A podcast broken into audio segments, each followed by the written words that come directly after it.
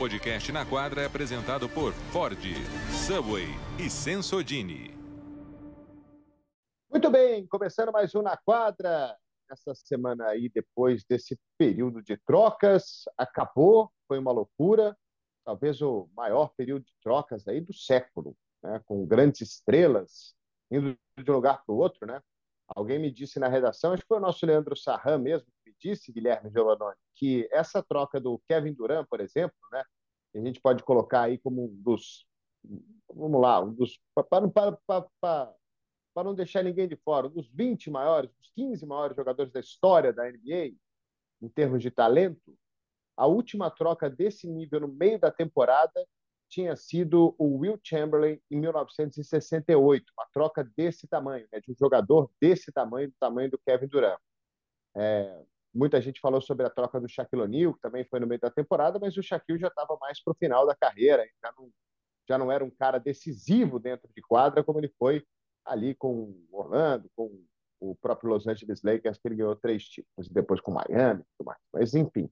É, então foi um período de trocas muito movimentado terminou e agora a gente começa a ver os times com essas novas peças. Alguns não estrearam ainda, estão machucados e tudo mais, mas outros já jogaram. Guilherme Giovanni, um abraço para você. Um abraço, Ari, um abraço, amigo fã de esporte, fã da NBA. É, concordo contigo, muito provavelmente foi a, a trade deadline mais insana que a gente já viu e não sei se teremos outra dessa maneira. Eu acho que só pelo fato dessa troca do Kevin Durant e da, import... e da relevância que você trouxe nessa notícia, né? De é... a última desse, desse nível foi o Will Chamberlain. É, então é importante a gente né, dar essa, essa real relevância para esse momento. Né? É, e o que, eu, o que eu entendi muito claro, principalmente na Conferência Oeste, que foram onde aconteceram as principais trocas, né, Ari? É, é que os, os times viram uma grande oportunidade, viram que a Conferência Oeste está completamente aberta, né? E tentaram se reforçar é, da melhor maneira possível, né? Começando na, na, no começo da semana lá com a troca do Kyrie Irving para Dallas, até a gente comentou bastante aqui com com, com Felipe Mota e, e ele já jogando, já mostrando alguma coisa interessante lá para a gente, que a gente já vai, já vai falar mais também, né? É, e depois um, um, efeito cascata, né? Daí vem Phoenix, daí vem o Lakers, uh, o próprio Clippers, marginalmente ele acho que melhorou a equipe. Então você vê que os times estão vendo como uma grande oportunidade essa temporada aqui.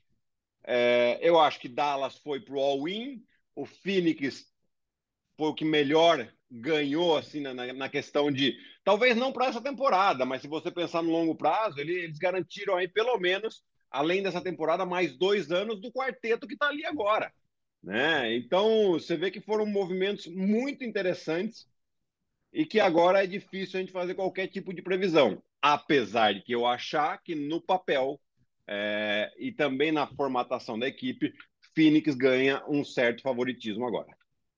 É, até, por, até pelo jeito de jogar, né? Porque assim, o Duran jogava com o Kyrie, não teve esse, não teve esse, esse trio, né? A gente não viu Harden, Kyrie e, e Duran jogando juntos muito tempo. Mas se for comparar, assim, é mais ou menos a mesma coisa, né? O Chris Paul até muito mais armador, porque está mais acostumado com isso do que o próprio James Harden na sua carreira, né? Agora que tá, mudou o seu jeito de jogar lá em Filadélfia, tudo bem mesmo quando ele nos poucos jogos de Brooklyn, mas o, o, Chris Paul é muito mais armador mesmo, por natureza, do que ele. E o Devin Booker tem uma característica parecida com o Kyrie, com o Kevin Durant nessa, nessa chegada. É, talvez o, o Aiton possa perder um, um, volume de jogo aqui, mas ainda vai continuar sendo uma peça importante. Então, é, no jeito de jogar, em termos de encaixe, talvez seja o time que menos mude, né? Por, pela, até pelo próprio pela própria chegada do Kevin Durant. Obviamente, ele vai ter um volume de jogo grande, vai tirar a bola dos outros, não tem uma bola de basquete só em quadra, mas em termos de do que estava sendo feito em Brooklyn com esses caras e o que pode ser feito em Phoenix, me parece mais ou menos a mesma coisa, não muda tanto. O Monte Williams não vai ter um trabalho de mudar o estilo, de mudar o jogo, de mudar o jeito do time jogar. Não, e ele nem precisa, ali, porque assim, o Phoenix é um time que joga é, um basquete bem jogado ofensivamente, né? Não é aquele time que ah, dá a bola para o Devin Booker, dá a bola para o Chris Paul e um contra um, ou situação de and roll o tempo todo, só explora isso. Não, não. Eles conseguem fazer que a bola gire bem de um lado para o outro, de dentro para fora. Ah, quando existem trocas defensivas, eles têm explorado muito bem o DeAndre Ayton próximo ao aro, né, dele ganhar a posição próxima ao aro ali. Eu acho que isso não muda. Né? Para a gente fazer uma comparação aqui, é, um, é uma adaptação muito mais fácil do Kevin Durant, que é um jogador que vai se encaixar num, num sistema de jogo já bastante sólido, do que o Lakers, por exemplo, que eu adorei o que o Lakers fez, porém, é, você precisa encaixar quatro a cinco jogadores. Nós também vamos falar um pouco mais do Lakers, mas assim, é, é, é um trabalho muito mais difícil para o tempo que resta de temporada. Nós estamos falando aqui de pouco menos de dois meses de temporada regular e ainda tem um All-Star Break no meio aí, né? É, então, eu acho que o Kevin Durant ele tem né, a gente sempre fala, né, jogador, jogador bom é fácil de ele, ele, encaixa em qualquer sistema de jogo, porque ele vai se achar ali, né? É, e defensivamente você perdeu lá o, o Michael Bridges, o Cam Johnson, mas muita gente é, não não dá o devido valor à defesa do Kevin Durant, que é um, é um ótimo defensor também, né? E, e agora Tá chegando também aí mais um jogador da rotação que eu, que eu gosto bastante, que é o Terence Ross, né, que deu buyout lá é, em Orlando e tá para confirmar ainda, mas a, a, a notícia, a última notícia que a gente chegou aqui é que ele deveria assinar com o Phoenix Suns, ou seja, o Phoenix, esse sim tá, tá investindo, né? Aparentemente a mudança de, de proprietário aí, o, o novo proprietário já mostrou que é extremamente ambicioso e que já quer aproveitar o elenco que tem nessa temporada para tentar trazer esse título para a Phoenix. Né? Lembrando que nas duas últimas temporadas, uma Phoenix é, chegou na final da, da, do, da, da, da, NBA, né? ainda saiu 2 a 0 vencendo aquela final contra o Milwaukee Bucks, depois tomou a virada. E na temporada passada foi a melhor campanha, ou seja, é um time bastante sólido que traz um cracaço para realmente colocar ali a pecha de favorito mesmo. Pois é, né? Até pelo, pelo, pelo, adversário que vai ter pela frente, né? Phoenix parece que vai ter um, um remédio para qualquer adversário que eles enfrentarem. Se tiver uma marcação excelente dentro do perímetro, você pode jogar um pouco mais perto da cesta. Se tiver uma marcação perto da cesta, você vai poder jogar mais no perímetro. Você tem quatro jogadores que podem pontuar, os Palmeiras, mas ele pode pontuar também você tem um cara que você tem um, um, uma, um problema gigantesco né, com quem que você vai marcar, né, porque no um contra um, o Kevin Durant e o Devin Booker eles vão levar vantagem. Né, então, se tiver dobra, vai sobrar um. Então, fica muito difícil para jogar contra esse time também.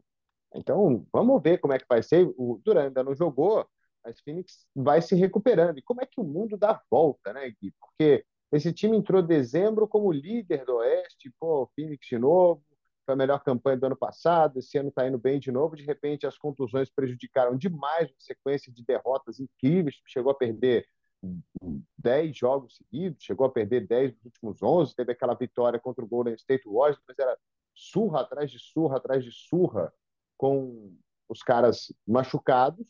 E agora o pessoal vai voltando, o Phoenix vai se recuperando e daqui a pouco já tem brigando de novo aí por, por mando de quadro em playoff. Vai ser um time difícil demais de jogar contra. Vai ser a temporada para quem gosta de basquete e não torce para ninguém, né? porque se você torce para Memphis, você está muito mais preocupado do que você estava há 10 dias atrás.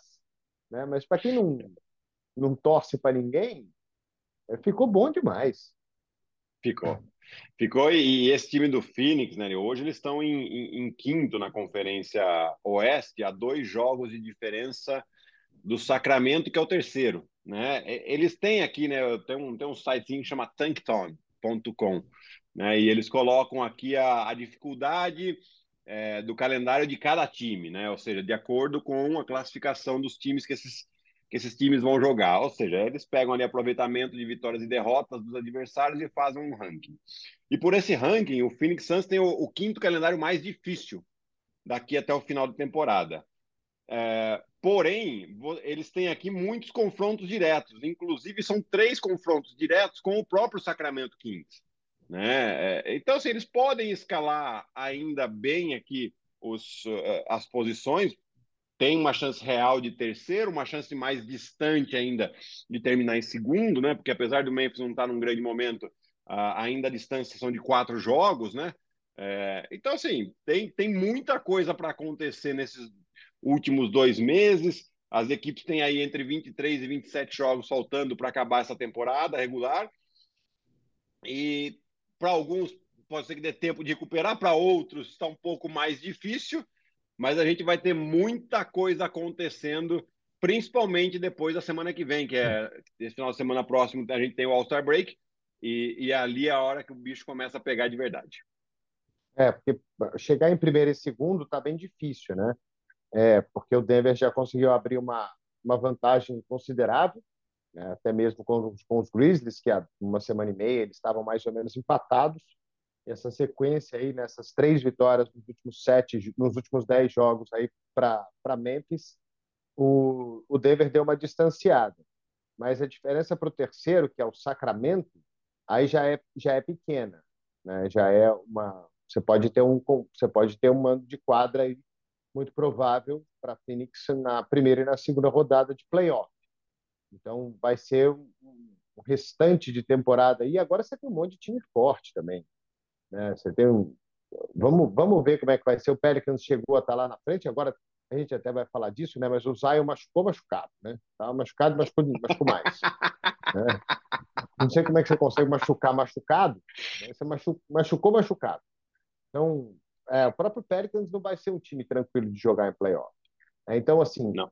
aquilo que a gente tinha um tempo atrás, principalmente no leste, quando o LeBron dominava a liga, que a gente tinha é, basicamente o Cleveland Cavaliers, ou na época o Miami Heat, jogando no, no, no leste e dominando, e o oeste era muito mais forte, e você olhava para o leste e via o primeiro, você não via uma chance do oitavo lugar, que tinha um recorde negativo de ganhar do primeiro. Aqui no, no oeste é uma loucura, porque é óbvio que Denver vai ser, se for primeiro, vai ser favorito contra, contra quem eles jogarem. Mas, cara, pode ser contra Golden State, pode ser contra os Pelicans, pode ser contra é, o próprio Los Angeles Lakers, né, com a volta do LeBron, com o Anthony Davis, com o D'Angelo Russell. Então, assim, o negócio ficou muito louco, muito louco. Você não vai, você não, você não tem, você, você tem os favoritos, óbvio que você vai ter os favoritos, mas você não vai conseguir cravar de jeito nenhum que é barbada, que vai ser 4 a 0, que vai ganhar, que vai que vai nadar que tá, tá sossegado, pode ficar tranquilo que vai ganhar com o pé nas costas. Não, vai ter que jogar, vai ter que jogar, vai ter que jogar muito para chegar na final nesse, nesse lado oeste aqui. Pois é, né? Eu acho que o Denver, o torcedor, assim, um pouco de tranquilidade que ele, pede, que ele pode ter, mas e isso é bem pouco, é que eles têm a melhor campanha em casa da liga. Né? São apenas quatro derrotas, 26 vitórias. Ou seja, é, garantindo a primeira colocação aí, pelo menos da Conferência Leste, até as finais de conferência, eles têm essa vantagem, que ela pode não ser nada caso você perca um jogo em casa. E se você não consegue é, recuperar esse jogo fora, acabou sua temporada. Né? É, então tem muito disso mesmo. A gente tá. É, podemos ter assim, um Denver Lakers na primeira rodada, um Denver Golden State na primeira rodada.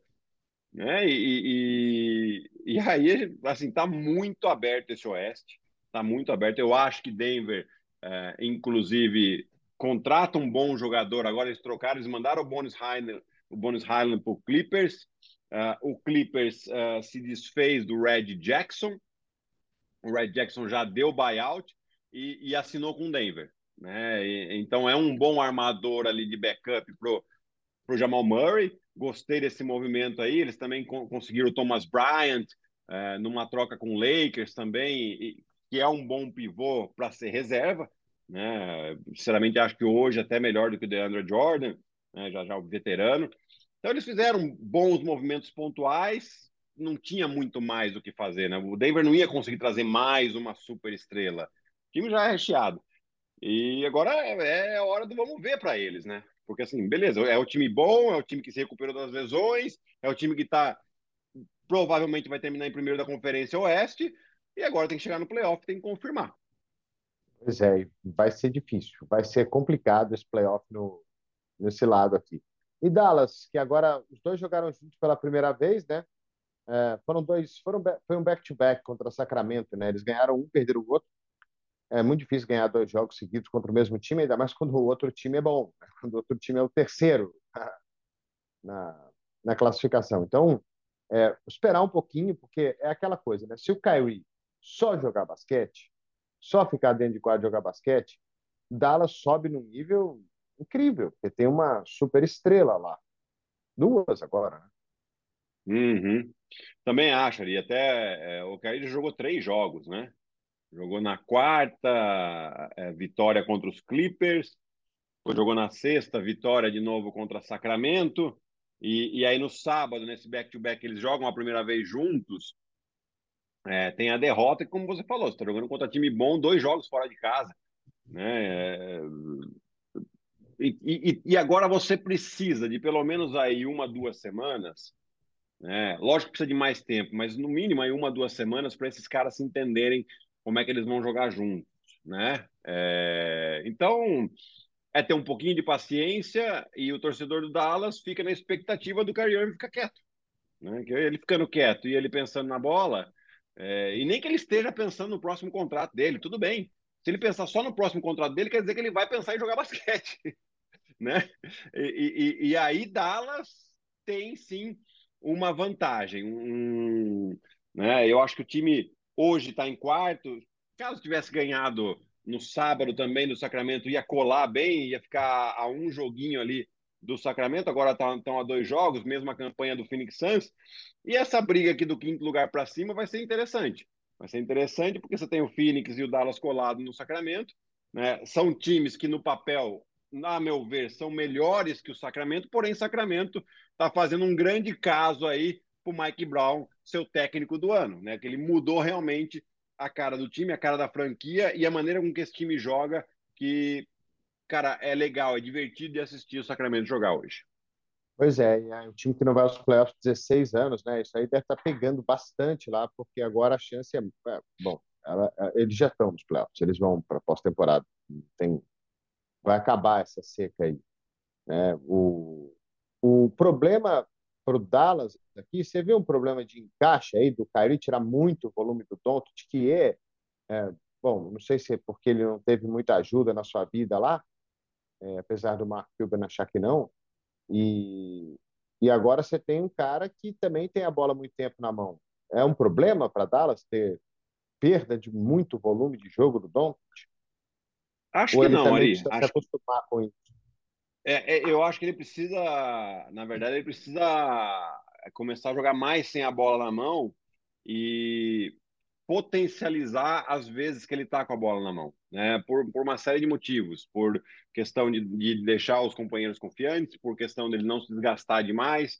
A gente vê uma, uma clara diferença de como ele começa o jogo e de como ele termina. Não que ele termine mal, mas é, é, é o, o Doncic é o cestinha da liga inteira no primeiro quarto. Ele faz 11 pontos de média no primeiro quarto só. Né? É óbvio que é difícil de você manter esse ritmo, né? de, de você fazer 11 pontos por quarto e terminar com média de 40. É difícil acontecer.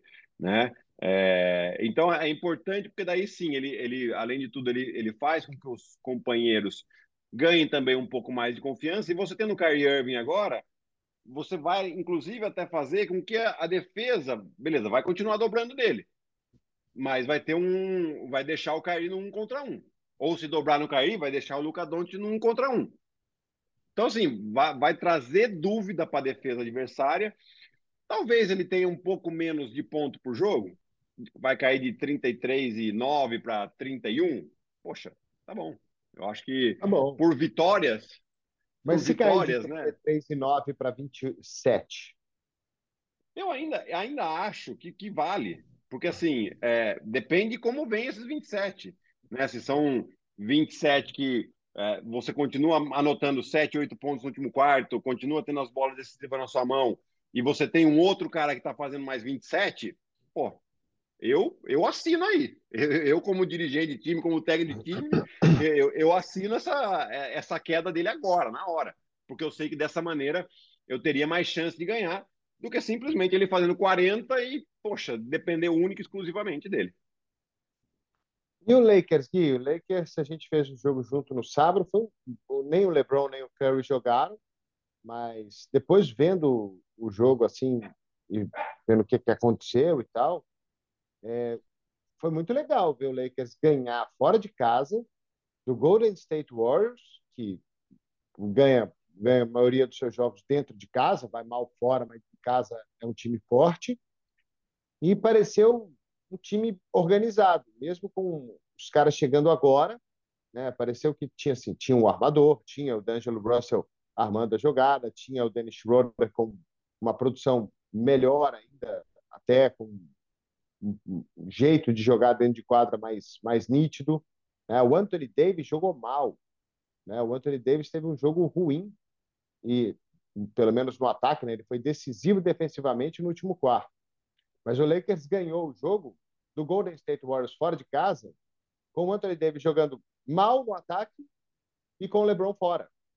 Né? Então já é um sinal assim. Se eu fosse torcedor do Lakers, eu ficaria bem contente com esse resultado.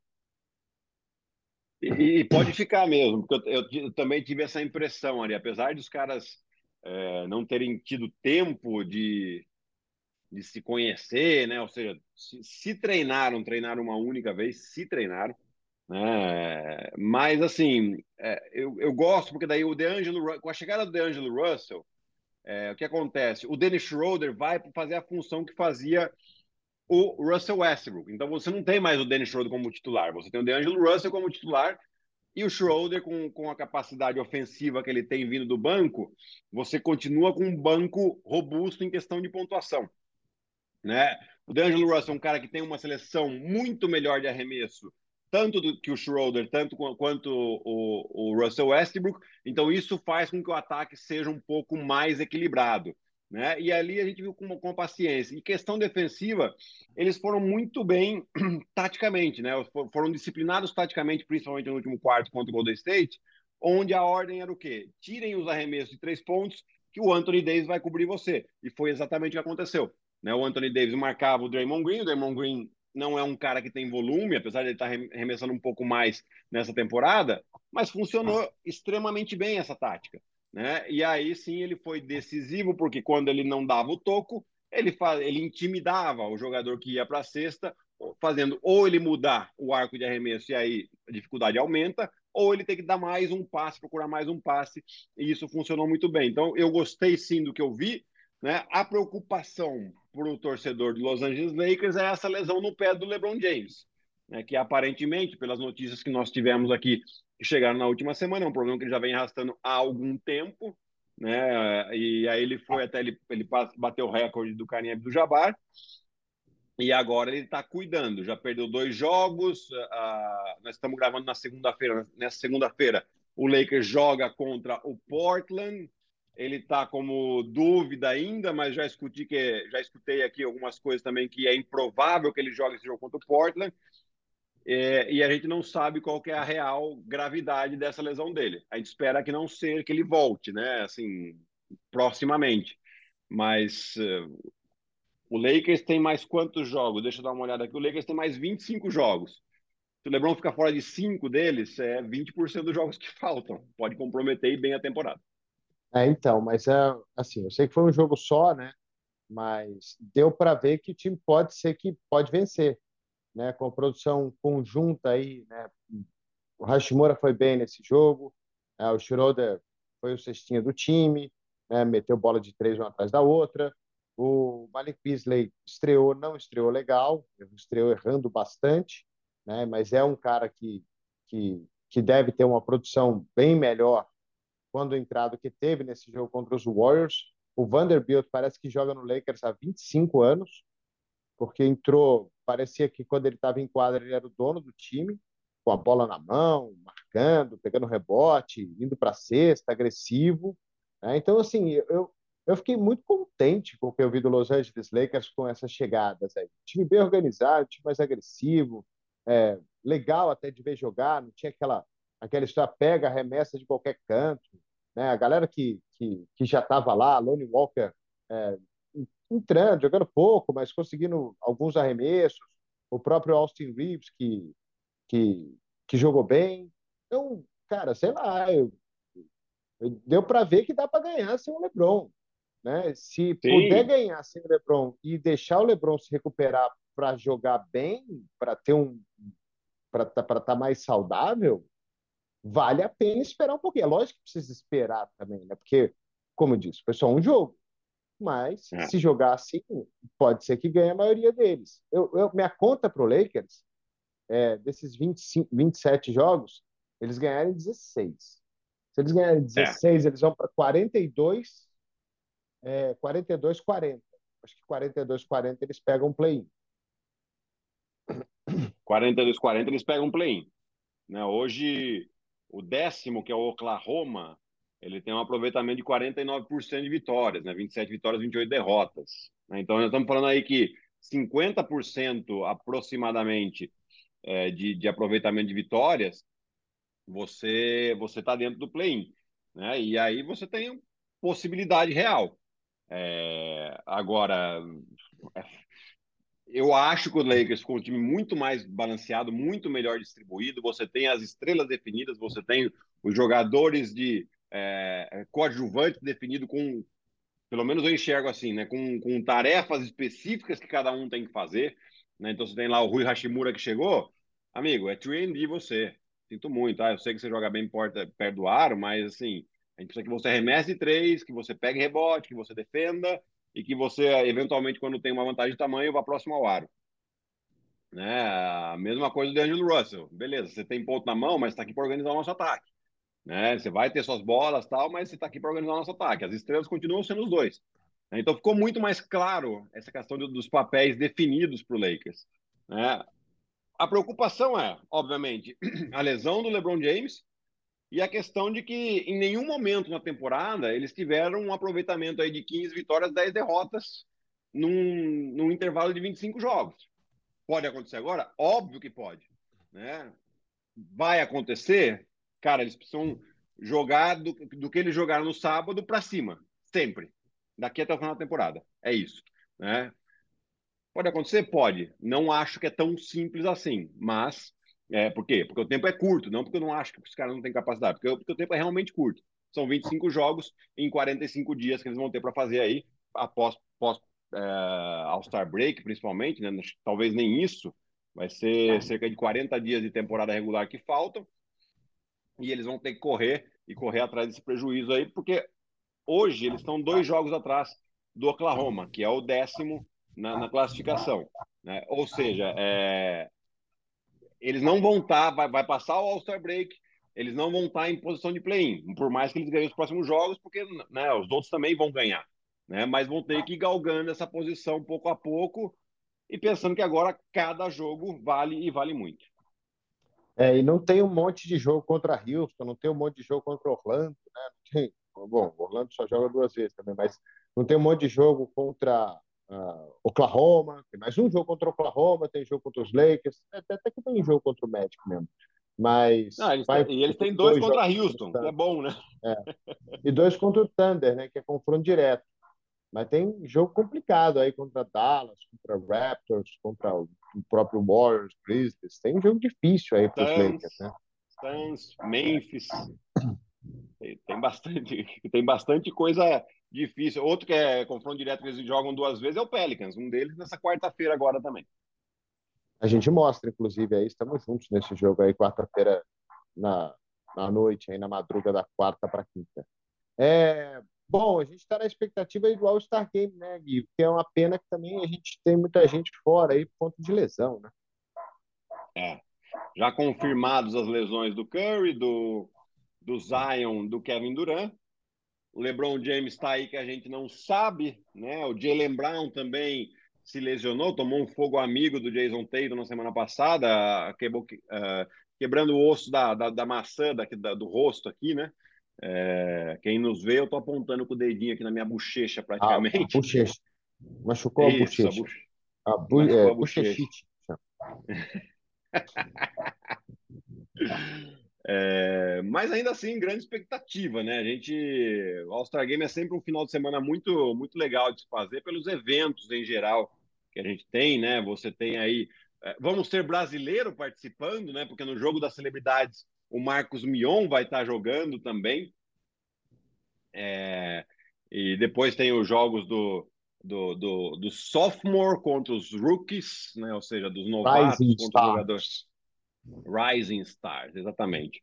E depois no sábado, que são os eventos de, de, de torneios, né, de habilidades, é, três pontos e enterradas. Esse também é, um- é um momento bastante legal, assim, que a gente gosta de acompanhar, porque tem, além do espetáculo, tem uma competitividade, a gente gosta da competitividade, né? E o jogo no domingo, que eu acho que tem algumas coisas diferentes, é a questão daquele draft que vai acontecer meia hora antes do jogo, né? Ou seja, os capitães ali escolhendo o time praticamente na hora.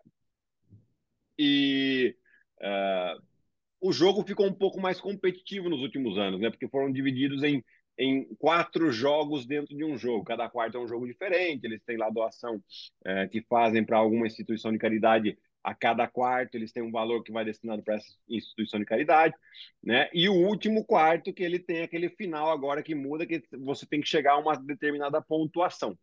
Né? Então, é, a gente está, eu pelo menos particularmente gostei dessas mudanças e vai ser um final de semana bem divertido. É isso, né? Vai ser bem legal, com certeza. A gente vai mostrar tudo na ESPN aí, sexta, sábado, domingo. Vai ser legal pra caramba.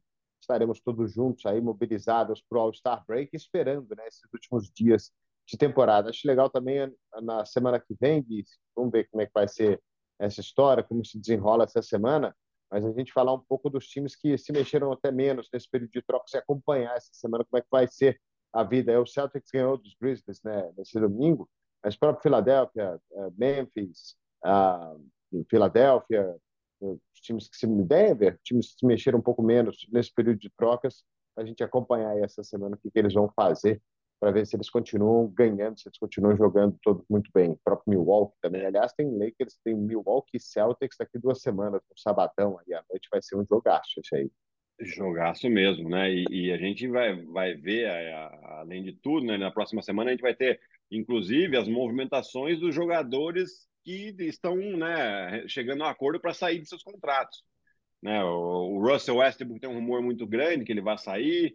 É, você tem ali o, o Philadelphia, acabou de sair uma notícia aqui que eles contrataram o Dwayne Dedmon, que foi dispensado pelo. Aliás, ele foi trocado pelo Miami Heat e depois dispensado pelo San Antonio Spurs. Né?